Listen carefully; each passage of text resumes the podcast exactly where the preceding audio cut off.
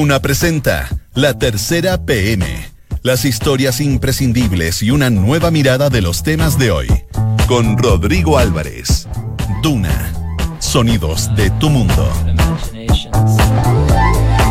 Son las 2 de la tarde con 3 minutos. ¿Qué tal? ¿Cómo les va? Buenas tardes. Bienvenidos a esta edición de día miércoles de la tercera PM para comenzar a analizar, a revisar y, por cierto, a introducirnos en los diferentes temas que trae hoy día la tercera PM. Nos puede ver y escuchar a través de Facebook Live y también en todas las plataformas de latercera.com. Por cierto, en el 89.7 acá en Santiago, 104.1 en Valparaíso, en el 90.1 en Concepción y en el 99.7 en la ciudad de Puerto Montt. A todos esos lugares llegamos. Vamos a los títulos a ver lo que trae hoy día la tercera PM. Estos son los principales titulares. Destaca como principal tema hoy día la tercera PM, ofensiva en tela de juicio. El PS presenta el texto de la acusación contra la ministra Marcela Cubillos y la oposición se está dividiendo. Es eh, uno de los principales titulares que destaca hoy día la tercera APM, que también eh, trae, ¿tiene asegurada la reelección Jorge Char? Estamos hablando del alcalde de la ciudad de Valparaíso. Las cartas de la izquierda que buscan competir por la ciudad puerto.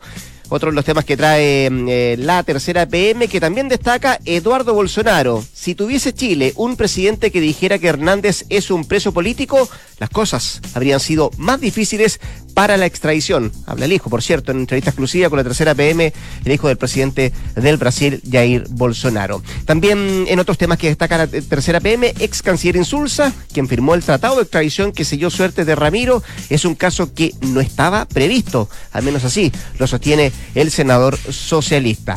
Los abogados verdes más temidos por las empresas, también es tema en esta edición de la tercera PM, eh, y también el impacto en la moneda de la denuncia contra Bernardino Piñera, cuánto afectó al eh, círculo de la familia del presidente y, por cierto, eh, todas eh, las consecuencias que ha traído esta información que se conoció el día de ayer. 2.5, vamos al detalle de las informaciones. Decíamos que el principal titular hoy día de la tercera PM era la ofensiva en tela de juicio. Como título, el PS que está presentando el texto de acusación contra el ministro Cubillos y la oposición que se estaría dividiendo. ¿Cuánto avanza esto? ¿Hay plazos?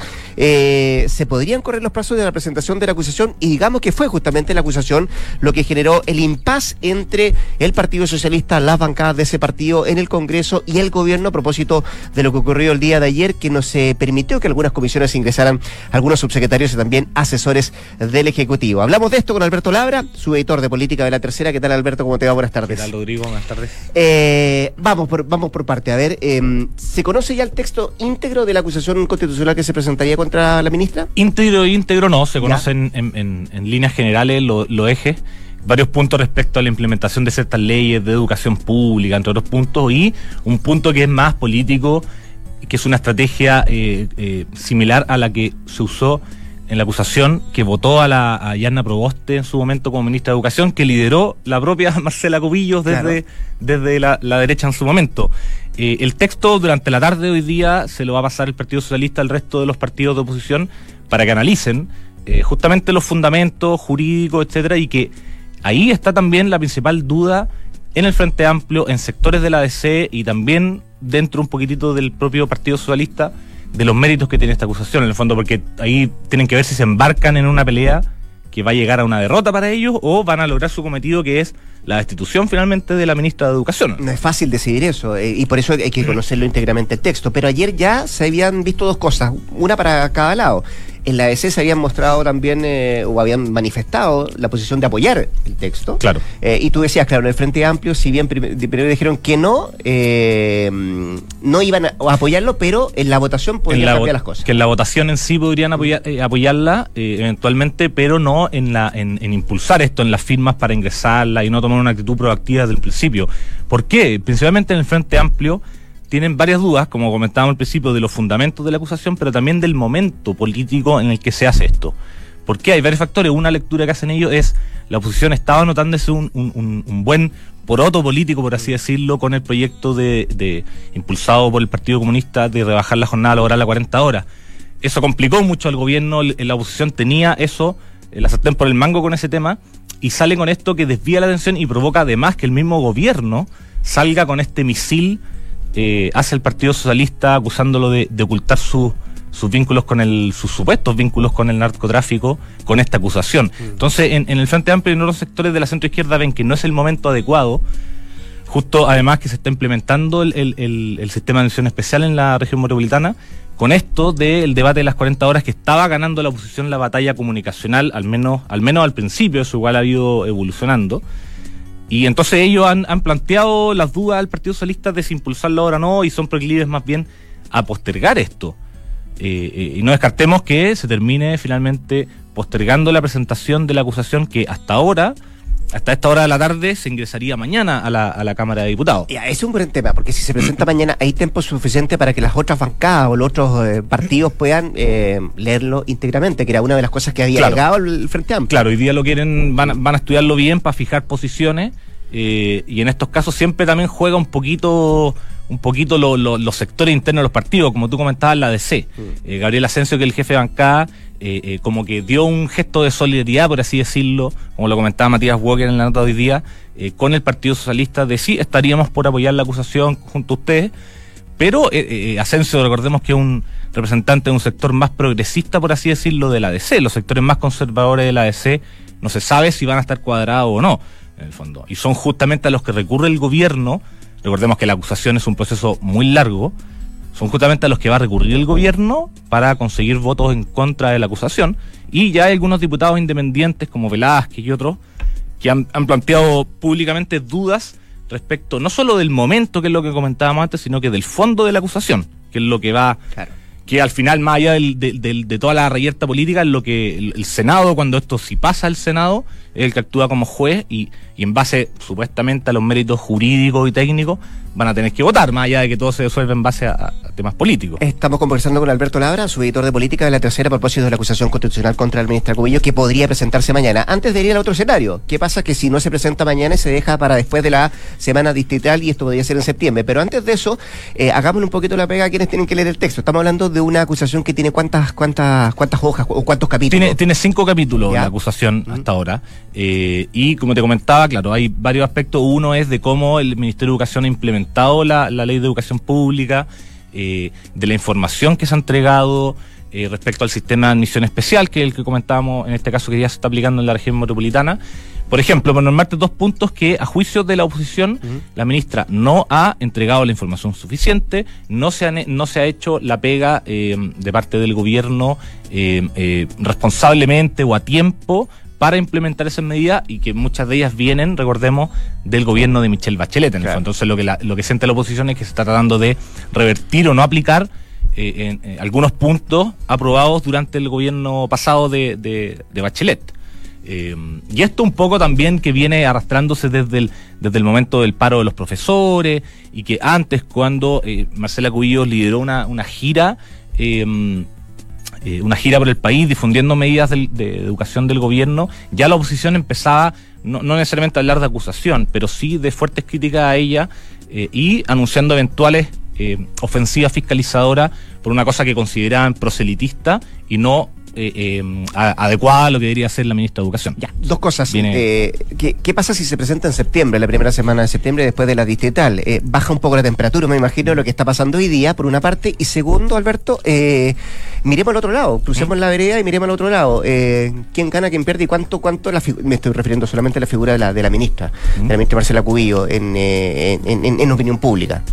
Sí, uno, claro, el primer factor es si la oposición, o sea, la, oposición anuncia esto con bombo y platillos, vamos a ingresar la, la, acusación, primero se hablaba de, hoy día que se iba a ingresar, pero ahora ya queda para mañana en principio. Eh, si no la ingresan mañana, la próxima semana es distrital, que es donde la semana en la que no funciona el Congreso, se dilata un poquitito la contingencia que está pasando ahora y eso, bueno, eso puede ser, es, difícil interpretarlo, puede ser perjudicial para la ofensiva opositora como también puede ser beneficioso quizás. Eso no, yo no sabría anticiparlo, pero ese es un efecto que se dilata ahora el momento en el que está esta como guerra, por así decirlo, gobierno-oposición, gobierno PS y que ha recibido la solidaridad del resto, el Partido Socialista del resto de la oposición. Pero se dilata este momento, que es un, un buen momento en ese sentido. Y lo otro, a la ministra Cubillo, claro, en teoría uno pudiera pensar que la acusación la perjudica, pero lo que están viendo en algunos sectores del Frente Amplio y también en Chile Vamos es que esto lo está eh, fortaleciendo. ¿Por qué? porque recordemos una voz eh, disonante, eh, constante, disonante constante del Partido Socialista que es Marcelo Díaz, que él también ayer dijo, cuestionó los dichos de la Cecilia Pérez contra el PS, pero también dijo, ojo, pero aquí nuestra directiva no, no ha tomado las medidas suficientes por esto del, tema de San Ramón. Una pelea interna. Y, hay, y hay explicaciones que dar y aclarar en el fondo. Entonces, lo que sienten, sobre todo en Chile, vamos, es que esta ofensiva contra eh, Cubillos la está fortaleciendo, sobre todo con la jugada que hace el gobierno este misil, que tiene críticas y, adeptos en Chile, vamos, lo que hizo Cecilia Pérez, pero hay varios que plantean, eso provocó un como que se le empieza a desgranar el choclo al, al, al, PS. Y en frente, hay algunos en el Frente Amplio que dicen, no podemos meternos en esto en una pelea, o sea, no, no podemos embarcarnos en una acusación mm. constitucional, en algo tan de fondo, eh, por solo por una pelea de un partido con el gobierno. y ellos también tienen historia en eso, de frente a claro, acusación. Exacto. Eh, vamos a ver qué es lo que pasa en la tarde, qué es lo que resuelve el PS, si se presenta esto, este texto el día de mañana o se deja para la primera semana de septiembre. Eh, Alberto Labra, su editor de Política de Tercera, gracias por estar acá. Gracias a ti, Rodrigo. Que esté muy bien. Dos con 14. En Duna, escuchas la tercera PM con Rodrigo Álvarez. Salgamos un poco de las esferas de nuestro país y miremos un poco más al exterior eh, en una noticia que se ha ido conociendo con el correr de las horas. Está bien fresquita, que tiene que ver con acercamientos y acercamientos eh, parece que viene bien de los buenos, dicen algunos, entre el eh, presidente de los Estados Unidos, Donald Trump, no él en lo específico, pero su gobierno, y el, eh, y el gobierno de Nicolás Maduro, para tratar de buscar una crisis o una salida a la crisis que está viviendo Venezuela desde hace, hace tanto rato. ¿De qué tipo de acercamientos estamos hablando? ¿Quiénes son las personas que están acercándose o quiénes son los, em, los estamentos que están dialogando en esto? Bueno, lo vamos a conversar con Fernanda Rojas, ella es periodista de Mundo, de La Tercera, que está junto a nosotros acá en el estudio. ¿Qué tal, Fernanda? ¿Cómo te va? Buenas tardes. Hola, bien, ¿y tú? Muy bien. Eh, a ver, eh, esto salió a la luz a propósito de una entrevista que dio el presidente de los Estados Unidos, Donald Trump, donde se le consultó derechamente si había algún acercamiento con, eh, con el gobierno de Nicolás Maduro. Y él dijo, sí, estamos conversando, estamos acercando. Lo que no detalló, o no, no, no entregó más detalles el presidente norteamericano, fue qué tipo de acercamiento. Y después de que dice esto Trump, es Maduro quien ratifica efectivamente que hay acercamiento. Eh, ¿Hay posibilidad de saber de qué acercamientos, quiénes son los que están conversando y cuál es la finalidad de, estos acercamientos, Fernando? Bueno, eh, los rumores de, de, estos acercamientos están casi en la mayoría de la, de la crisis venezolana estos rumores de que sí hay conversaciones, no, no hay conversaciones, y hasta el momento no se habían confirmado, y como bien tú dices, fue Donald Trump en el despacho Oval, donde fue consultado por periodistas, porque este rumor ya, como sabemos, viene rondándose mucho. O sea, bastante rato, sí. Y él dice que sí, de manera bien sorprendente. Eh, dice que sí ha mantenido contactos con, con, Caracas, que están muy preocupados por la situación, que es una tónica que ha mantenido Trump y dice que no quiere dar nombres sobre quienes están manteniendo estas conversaciones, pero solo dice que son altos eh, funcionarios, ¿cierto? Son altos mm. funcionarios.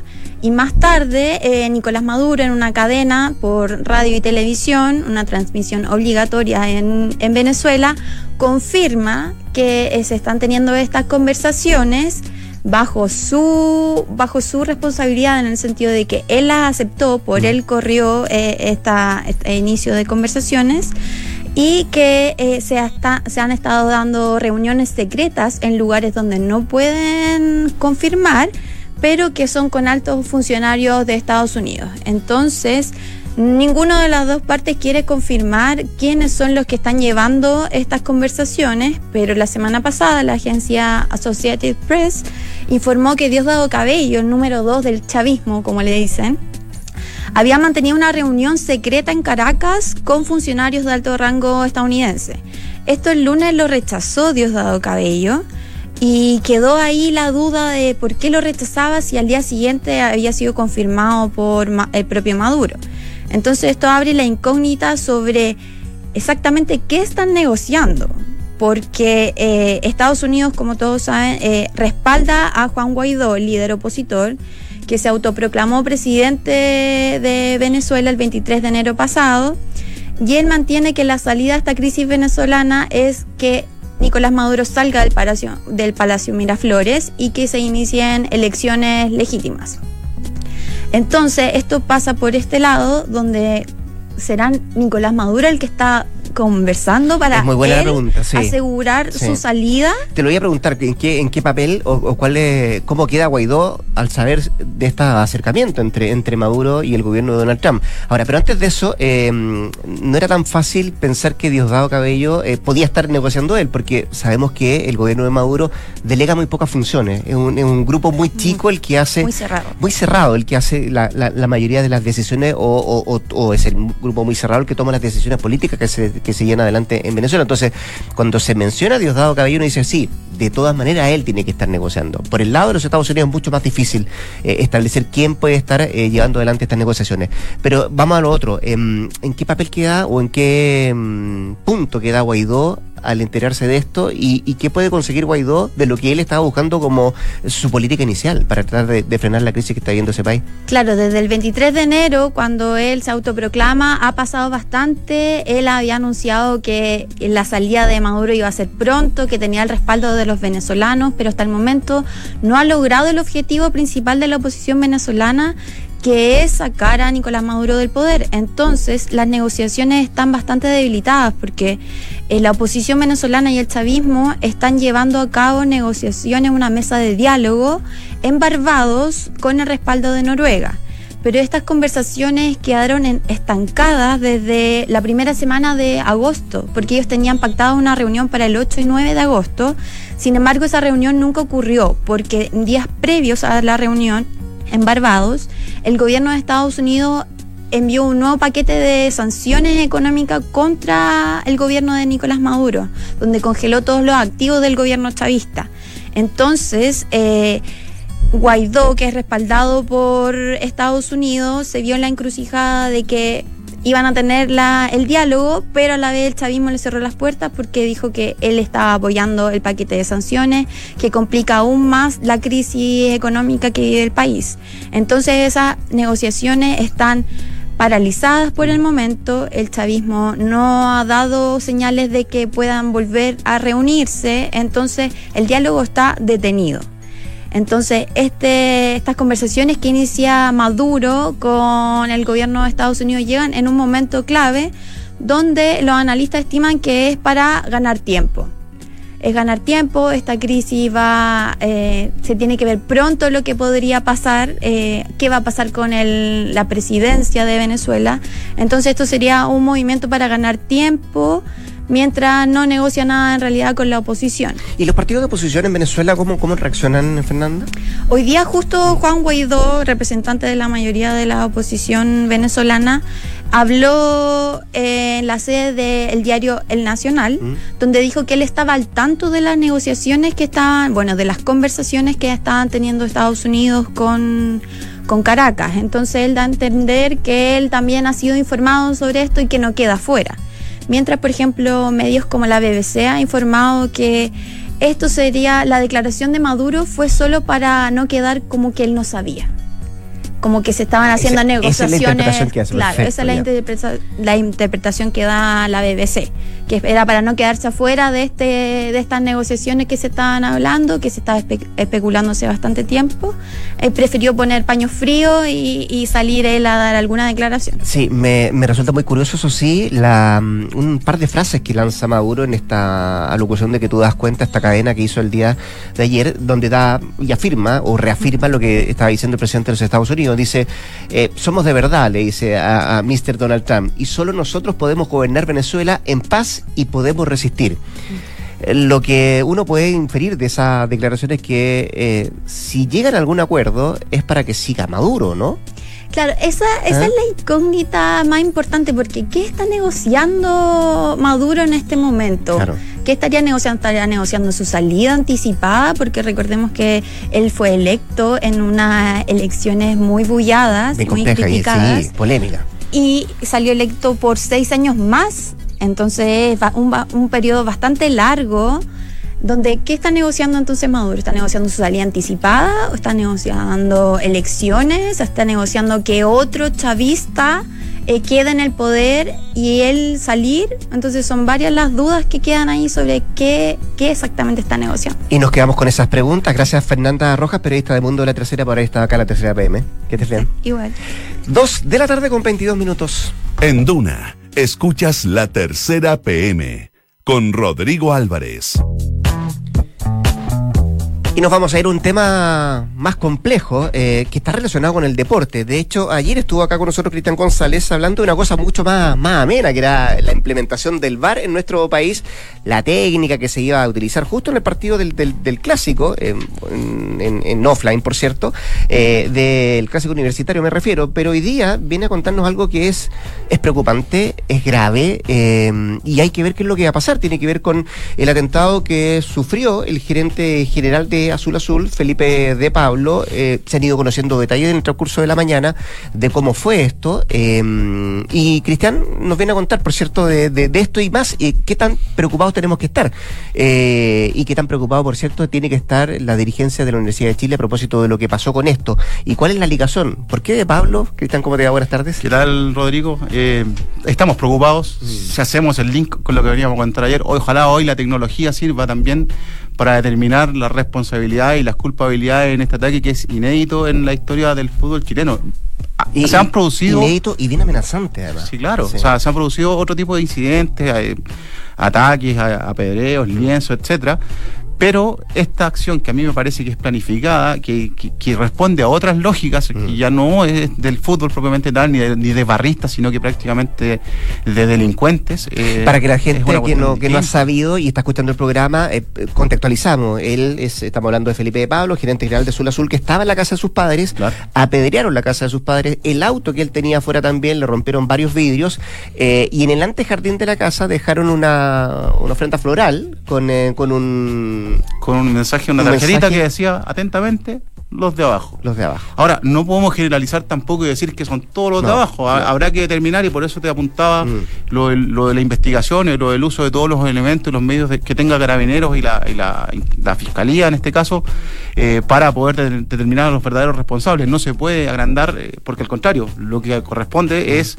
justamente acotar y llegar a quienes eh, perpetraron este acto. Pero claro, 22, 30 horas más o menos fue eh, la llegada de estos, de estos, delincuentes y en definitiva este apedreo a la casa de, los padres de, Felipe de Pablo y al automóvil del Ejecutivo. Cristian, ¿por qué de Pablo? Bueno, hay una historia más o menos larga ahí eh, que data del superclásico del, del, año pasado, según hemos podido determinar, eh, reporteando esta mañana con, mis compañeros. en esa oportunidad los, fanáticos y sobre todo los barristas que asistieron a Macul se quejaron del trato que habían recibido en, el Estadio Monumental, básicamente porque estaban hacinados, porque fueron obligados a llegar con, mucha antelación al, al, estadio de Colo Colo, y habían ya planteado esta queja. Después, eh, se han sucedido, si tú revisas una cronología de situaciones, disputas entre Azul Azul y, la barra. Básicamente, por ejemplo, uno podría recordar el incidente que termina con la salida de Carlos Heller de la testera universitaria. Hubo amenazas concretas contra el, máximo accionista todavía de, de esa empresa. Entonces, uno va revisando este, este calendario, esta cronología y, agrega otros elementos. Y esta semana eh, los, hinchas de la U fueron a pedirle a, De Pablo puntualmente que flexibilizaran la restricción del ingreso de elementos de animación, como se llama, a los bombos, a los fuegos artificiales. del partido del domingo. Exactamente, considerando básicamente el escenario también que, que vive Universidad de Chile, en que necesita este apoyo multitudinario, pero además ruidoso, según lo que comentan ellos, eh, frente a la católica. Entonces, De Pablo les dice muchachos, no puedo, eh, aparentemente ese es el tenor del diálogo, no se puede, no va a haber eh, concesiones porque además tendrían que eh, consensuarlas con las autoridades, lo que es prácticamente imposible. Y le llega esta, este mensaje de te la mm. vamos a cobrar. Quería, quería preguntártelo eh, para despejar algo, que alguien se lo puede preguntar. ¿Esto no esto tiene que ver con De Pablo lo específico o tiene que ver con el momento futbolístico que vive la Universidad de Chile, con el descenso, con una, cuestión que es real, está ahí, que ha tenido que sacar a dos técnicos, que ha vivido un momento, tú también mencionaste lo de Heller, o sea, así, han sido meses bien, bien convulsionados para el equipo. Por eso te lo preguntaba, ¿es, es por, esa, por esa situación que De Pablo es el que da la cara y dice no podemos flexibilizar las situaciones para que puedan entrar... Eh, no sé, eh, más cuestiones que, sirvan para adornar un recibimiento a un equipo que va a enfrentar a su archirrival? no, es con, no es con De Pablo, con la figura de, Felipe de Pablo como persona, a mi juicio, por los elementos que hemos podido analizar, es con eh, Azul Azul y es con el a ver, el nexo que se produce entre de Pablo y, los de abajo, o, la, parte más visible de la barra de la U, tiene que ver con el cargo que ejercía de Pablo antes de ser gerente general, que era gerente de operaciones. Y como tal, él asistía a las reuniones de coordinación de los partidos importantes eh, y de la relación con los hinchas. Claro, tenía alguna relación con los hinchas, perfecto. Exactamente, Pero, pero claro, ahí, al ser la cara más cercana a la barra, eh, seguramente ellos canalizaron a través de, su figura esta inquietud. Cristian, eh, ¿se ha sabido de, o, en las últimas horas, así como de Pablo, de otros directores de Azul Azul, otros eh, directivos de Azul Azul que hayan tenido alguna situación similar, parecida o algo raro? No, eh, bueno, el, caso más público es el que te mencioné de, de Carlos Heller después del partido en Concepción, cuando él revela que fue amenazado incluso de muerte a través de unos panfletos, si se le puede llamar de esa forma, que eh, mostraban la cara, el rostro del presidente entonces de Universidad de Chile apuntado por un arma, y él decide, en definitiva, salir del directorio, más allá de que no se haya desprendido de la totalidad de sus acciones. Eh, ese fue, el, digamos que un, un, elemento importante y visible. de otros dirigentes amenazados, la verdad es que no, por lo menos en el transcurso hasta ahora no hemos tenido antecedentes. ¿Condena y repudio de quiénes hasta, hasta ahora? La NFP ha sido enérgica respecto de esta situación. Ha anunciado, primero, eh, obviamente, el, respaldo al dirigente afectado, pero también la disposición de poner su eh, equipo jurídico eh, a disposición de, las acciones legales que Universidad de Chile o el mismo de Pablo interpongan en, en el futuro. Y extraoficialmente, obviamente, también hay preocupación de todos los dirigentes, pero, pero formalmente es eso lo que se ha conocido en estas horas. ¿Y el club, o Azul Azul en este caso, va a extremar, por ejemplo, medidas de seguridad de aquí al domingo? ¿O se han tomado algunas determinaciones? ¿Sabemos algo de eso? Por el momento no lo sabemos con certeza, pero yo imagino, eh, es, lógico que, habrá alguna alguna medida adicional. Me imagino que para él lo específico y también para, todo el recinto, no sé. Eh. Sí, y tendrán que coordinar también con, con las autoridades cómo va a ser el, tratamiento previo al clásico universitario, considerando que normalmente se producen estos banderazos y todas estas mm. manifestaciones previas a los entrenamientos, entonces seguramente van a añadir algunas medidas a lo que se ha hecho ya tradicional. Ya, pues don eh, Cristian González, periodista del Deportivo, gracias por haber estado acá en la tercera PM. No, no, ¿por qué? Vamos a ver qué pasa también en transcurso de los días antes de que se juegue el clásico el próximo día domingo.